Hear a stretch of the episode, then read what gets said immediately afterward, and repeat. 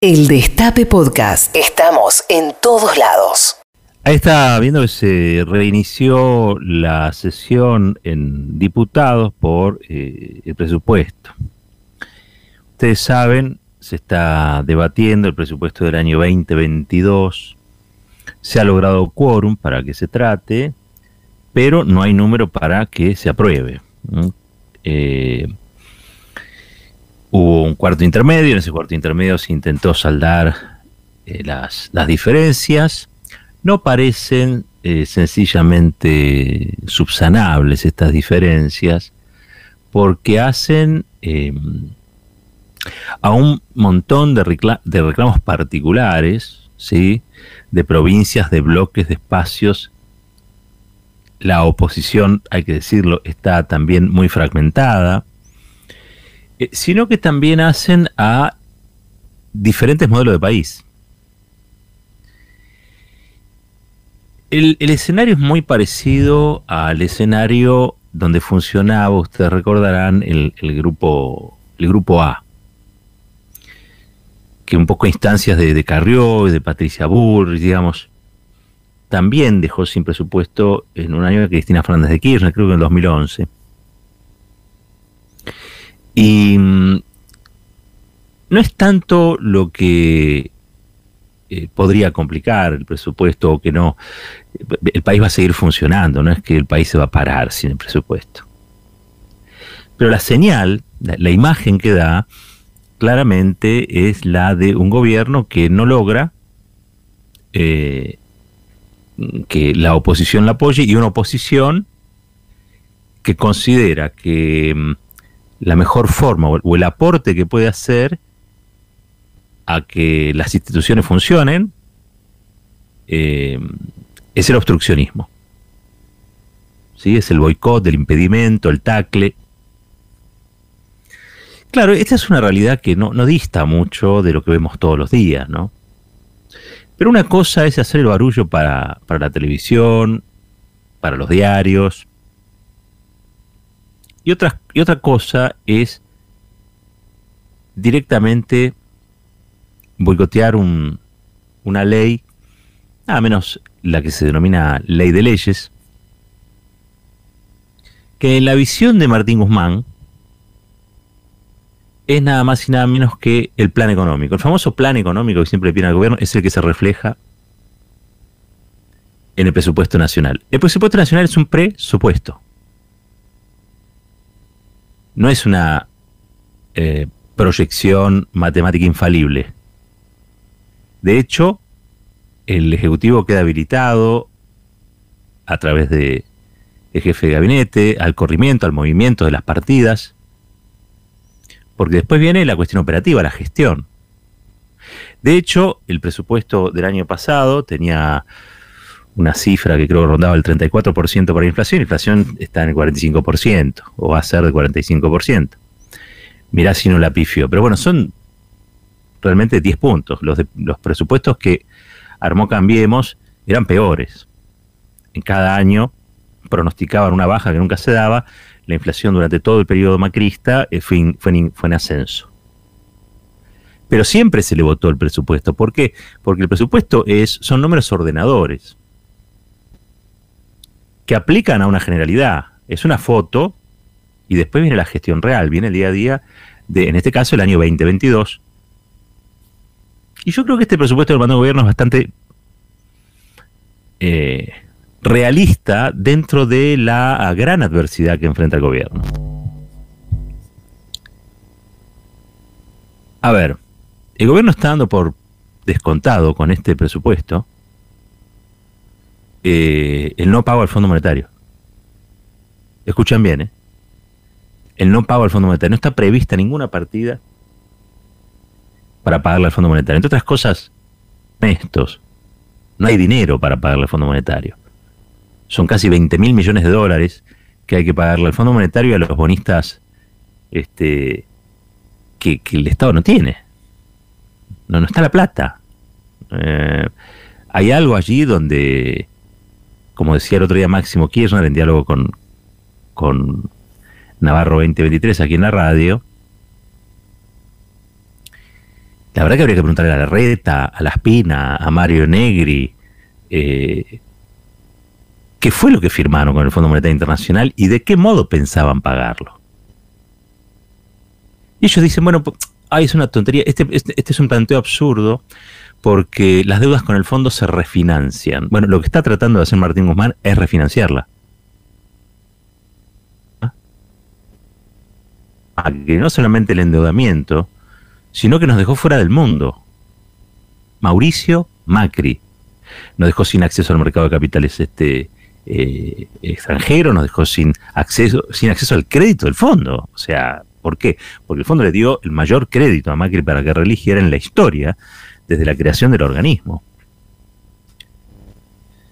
Entonces son muy graciosos eh, estos opositores que dicen, ay, no se refinancia. Bueno, es lo que está intentando Guzmán. Pero Guzmán está tratando de refinanciarlo, no como no lo pudo hacer Macri, sino garantizando que a la par que se refinancia, no se deja gente afuera, no se mata el crecimiento económico.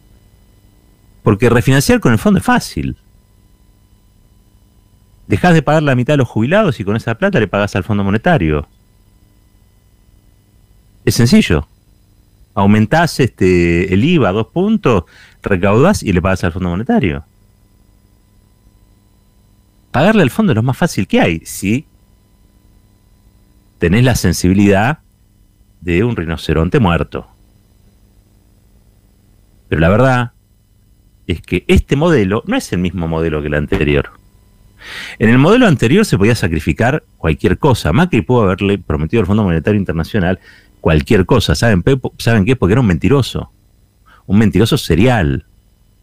Entonces pudo haber dicho cualquier cosa, porque lo que necesitaba era plata fresca para tapar el déficit.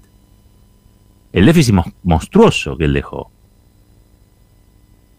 Y le pudo haber dicho al fondo cualquier cosa. Y el fondo se dejó mentir porque tenía muchas ganas de creerle, porque el fondo creía que Macri religiera porque era un gobierno amigable con los mercados, amigable con el sistema financiero.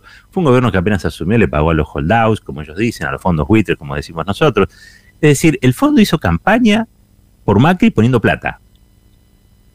Pero también es cierto que le hizo firmar unos papelitos, unos pagarés. Y Macri no es más presidente, porque no reeligió. Y el pagaré nos lo dejó a nosotros. ¿Qué hacemos con eso? ¿Los rompemos? Bueno, no parece ser la decisión que tomó el gobierno. El gobierno tomó una decisión que es renegociar, reestructurar, refinanciar la deuda. A mí me causa gracia cuando lo escucho a Fernando Iglesias, a Mario Negra, a decir, no, tienen que refinanciar, las deudas este, con el fondo son para refinanciar. Sí, se refinancia, se reestructura, se reordena el cronograma de pagos, en función de un modelo, el modelo que militaron ellos, el modelo del macrismo, era un modelo de exclusión social, de recorte, de ajuste. A la mitad bajaron los salarios argentinos. Y eso no puede volver a pasar, porque la gente votó otra cosa. Ahora, ¿por qué la gente votó de un modo en el 2019 y votó esta cosa horrible en la última elección? Bueno, es materia de sociólogos, o de investigadores privados o de detectives, yo no lo sé, porque sinceramente es incongruente. Es incongruente el voto del 2019 con el voto de la reciente eh, elección de medio término. ¿Y saben por qué? Y yo no tengo problema en decirlo, porque no estoy acá para quedar bien con nadie. Porque este problema que tenemos ahora, este inmenso problema, que es que no se vote el presupuesto, y no tanto por lo por lo que significa en el día a día de, la gestión, porque insisto, se puede prorrogar automáticamente, digamos, y podés trabajar con los números del año pasado, total es un presupuesto, sino por la señal que da al fondo. Digo, vos estás negociando y en vez de tener una retaguardia ordenada, tenés un tumulto, tenés una especie de amotinamiento de sectores de la oposición que juegan a ver por qué lado corren al gobierno. Entonces la tenemos a Miriam Breckman corriéndolo porque el presupuesto es de ajuste. Y a Sper corriéndolo porque en realidad es un presupuesto expansivo, es un presupuesto populista donde le dan lo que quieren al que pide y reclama.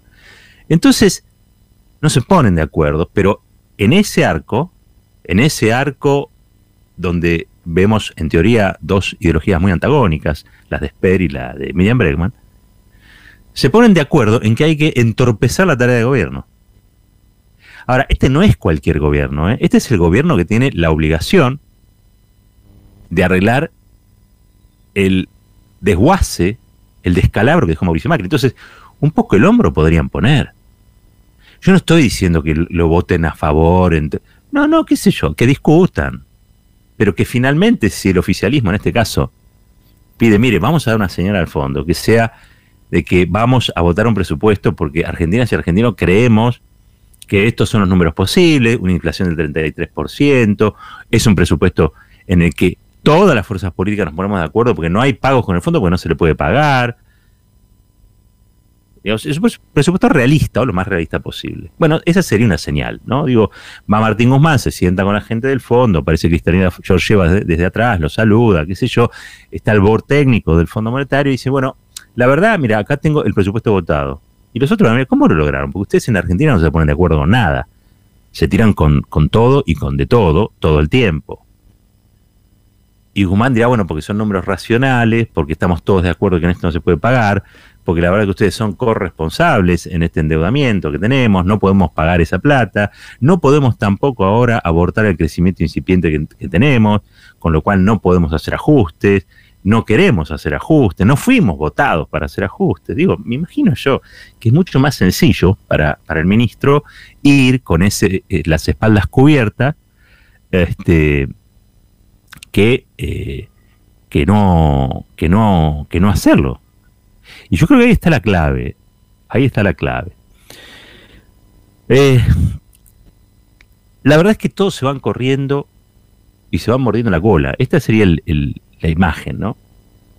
Y sobre todo aquellos grupos o sectores en una posición que también está fragmentada, como vimos, como decimos, el radicalismo está este, corrido, se corren por derecha entre ellos, eh, lo único que se ponen de acuerdo es que hay que tirarle piedras a Cristina, piedras a Alberto, ponerle palos en la rueda a Martín Guzmán, pero después, entre ellos hoy están eh, realmente en una puja, en una puja feroz. Eh, la verdad es que hay que pagar 18 mil millones, yo diría un poquito más, casi 20 mil, de vencimientos, insisto, de la deuda el año próximo. Este presupuesto tiene allí en, su corazón una verdad, una verdad más grande que una casa. Y es que es, no se puede pagar, no hay plata para pagarlo y no lo vamos a pagar. Habrá gente de izquierda que correrá por izquierda del gobierno y dirá, no, no hay que pagar de ninguna manera ni este año, ni el otro, ni el siguiente. Bueno, la verdad es que el gobierno no quiere pagar durante tres o cuatro años. Es un default, es un default, no default, perdón, es, es un no pago controlado a cuatro años. ¿sí? En virtud, no es default porque vos lo estás reestructurando, estás reordenando los pagos a futuro, pero le decís, me haces este changüí, durante estos cuatro años yo no te voy a pagar. Quizá este, la oposición por izquierda pensará que se puede mejorar eso. Los números en el Congreso para eso no le dan. ¿Sí? La primera minoría en el Congreso la tiene el frente de todos, que es el que traza la estrategia. Pero podrían al menos coincidir en que el año que viene, el otro y el que, el que viene detrás, no se paga. Por el otro lado,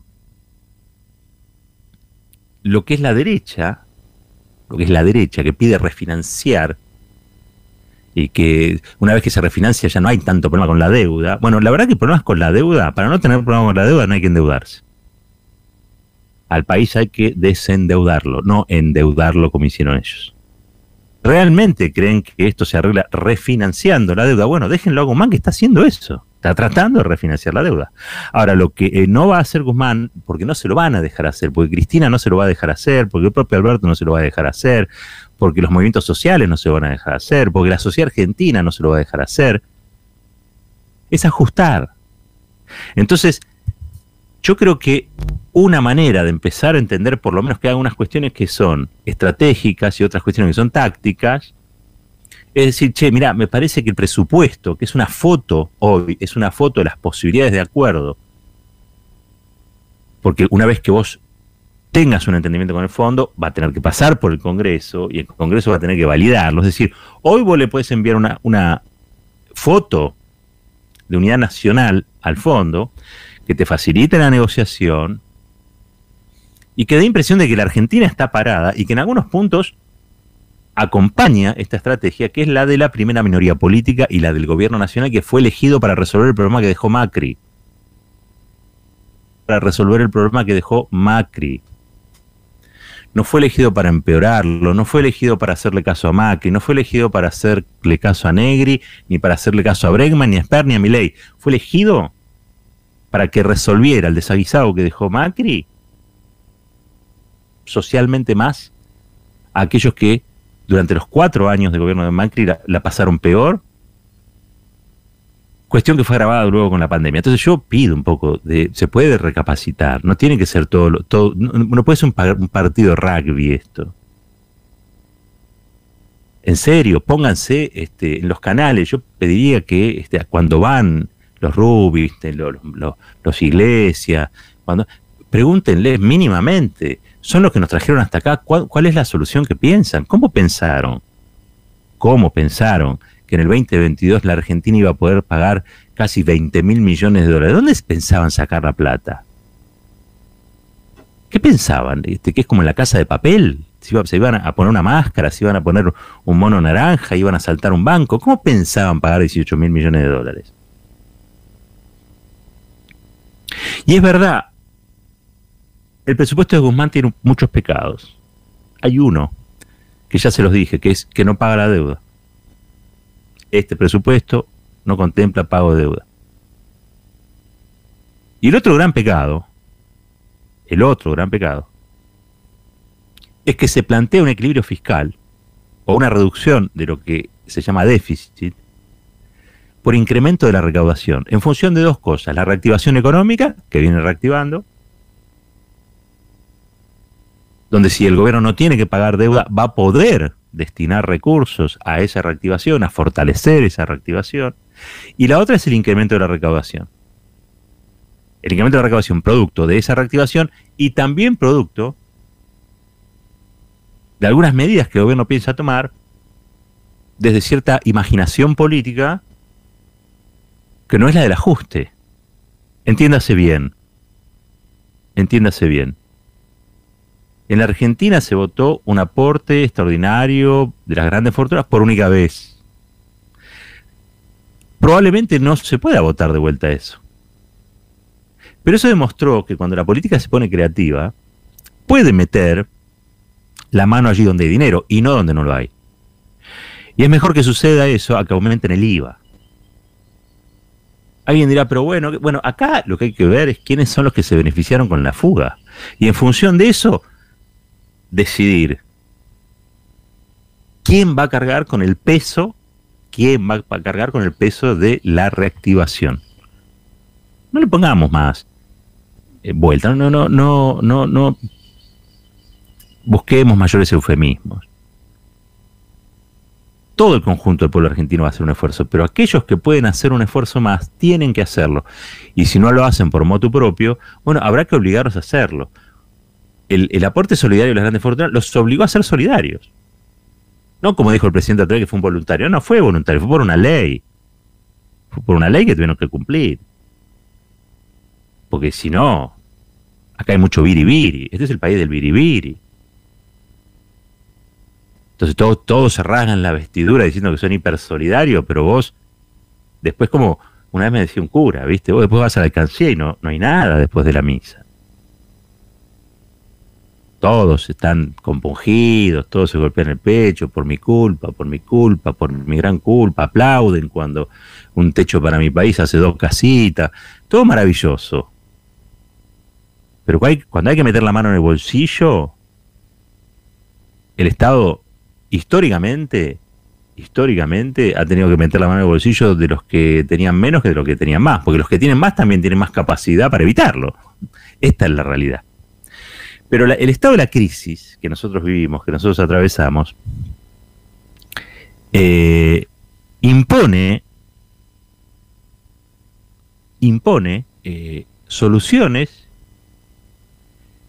que estén a la altura de los problemas a resolver. Creo que Cristina el otro día dijo algo así como, eh, a grandes adversidades, grandes decisiones. Bueno, esas grandes decisiones son esas. A nadie le gusta este, confrontar con, con los poderosos, pero a veces hay que hacerlo. A veces hay que hacerlo. A ver, eh, yo le pido al presidente que tome el espíritu del aborto, del IBE, de la interrupción voluntaria del embarazo. Allí, allí se conjugó mucho de lo que yo creo que tiene que suceder. En este caso no estoy hablando de, esa ley. Esa ley, ustedes recuerdan, salió en paridad con otra llamada la ley de los mil días. El Estado garantiza toda una serie de una batería política de medidas económicas para sostener a aquellas mujeres que quieran tener sus hijos, sus hijas. Les da este, la posibilidad económica, la fortaleza económica para que puedan atravesar sus primeros mil días, es decir, casi tres años, eh, con, el abrazo del Estado. ¿sí? Que si quieren tener sus hijos, sus hijas, lo pueden hacer y el Estado está presente ahí. También está presente el Estado a través de la interrupción voluntaria del embarazo con aquellas mujeres que no desean eh, ser madres, no desean tener un, hijo, una hija en este momento, um, quieren de algún modo ser libres en su decisión eh, y, no estar obligadas. Bueno, me parece no estar obligadas penalmente, es una cosa absolutamente criminal pensar en esos términos y sin embargo eso era hasta que llegó el IB1. Ahí el Estado confrontó nada más y nada menos con la iglesia. ¿Sí? Y lo hizo de una manera inteligente, porque le ofreció a la iglesia eh, la posibilidad de discutir, hubo un amplio debate. No fue, una, no fue propuesto esto como una derrota hacia, hacia el conservadurismo eh, clerical, que obviamente había un componente importante de conservadurismo clerical, casi diría yo, a veces llevado hasta el extremo de lo reaccionario, pero le dio un escape, que era los mil días. Y por el otro lado, haciendo caso al siglo XXI, la marea verde, al derecho de las mujeres, eh, facilitó la sanción de este, la interrupción voluntaria del embarazo. Es lo que se llama habitualmente eh, win-win. Ganan todos, ¿sí? Ganan todos porque la, si se quiere, la iglesia asume que ya no tiene la tutela de, la sociedad, la tutela moral de la sociedad, que eso es anacrónico, pero bueno, en base a sus preceptos, etcétera, tiene una ley que tomar y por el otro lado la Argentina da un paso hacia el siglo XXI, amplía, derechos este, y reconoce a, las mujeres que eh, no, no quieren matar nada. Entonces, eh, yo creo que ese escenario fue un escenario muy rico de discusión, así que después viene el descalabro del, COVID, etcétera. Pero hoy hay que plantear una discusión muy parecida en la sociedad y ver de qué manera se remueven esos obstáculos que hacen que la Argentina, que tiene condiciones para ser un país con una menor desigualdad, bueno, finalmente logra el objetivo.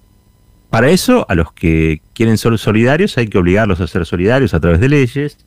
Y para eso también habrá que ver cuál es la ganancia que tienen estos sectores o grupos que ayudan a poner en pie nuevamente la economía, la inclusión social, que pagan mejores salarios. Bueno, todo eso lo tiene que idear el, Estado, me parece, y tiene que haber una conducción política eh, desafiando. Porque a ver, cuando fue IBE vos dijiste, no, te saco la tutela a vos, iglesia, de la tutela moral de esta, de esta sociedad, la tutela criminal, de te la saco. Bueno, esto es lo mismo. Acá hay que jugar con ciertos actores económicos a los que hay que sacar la tutela de los precios, hay que sacar la tutela de la economía en general. Es el Estado el que tiene que ordenar la economía, son los sindicatos los que tienen que ordenar la economía, son las empresas las que tienen que ordenar la economía, pero hacerlo en función de un país que funciona y no de un país que no funciona. Porque hoy el país funciona a medias. Entonces, si vos te endeudás y fugás, bueno, allí nosotros tenemos que enfocarnos. Los que fugaron divisas tienen que estar obligados a poner el hombro. Porque por más que uno les diga este, todo lo que les puede decir, no los va a convencer. Ahora, si se los obliga, son mejores. Y me parece que en ese punto estamos llegando a esa situación. Me avisan desde el recinto, recién nomás,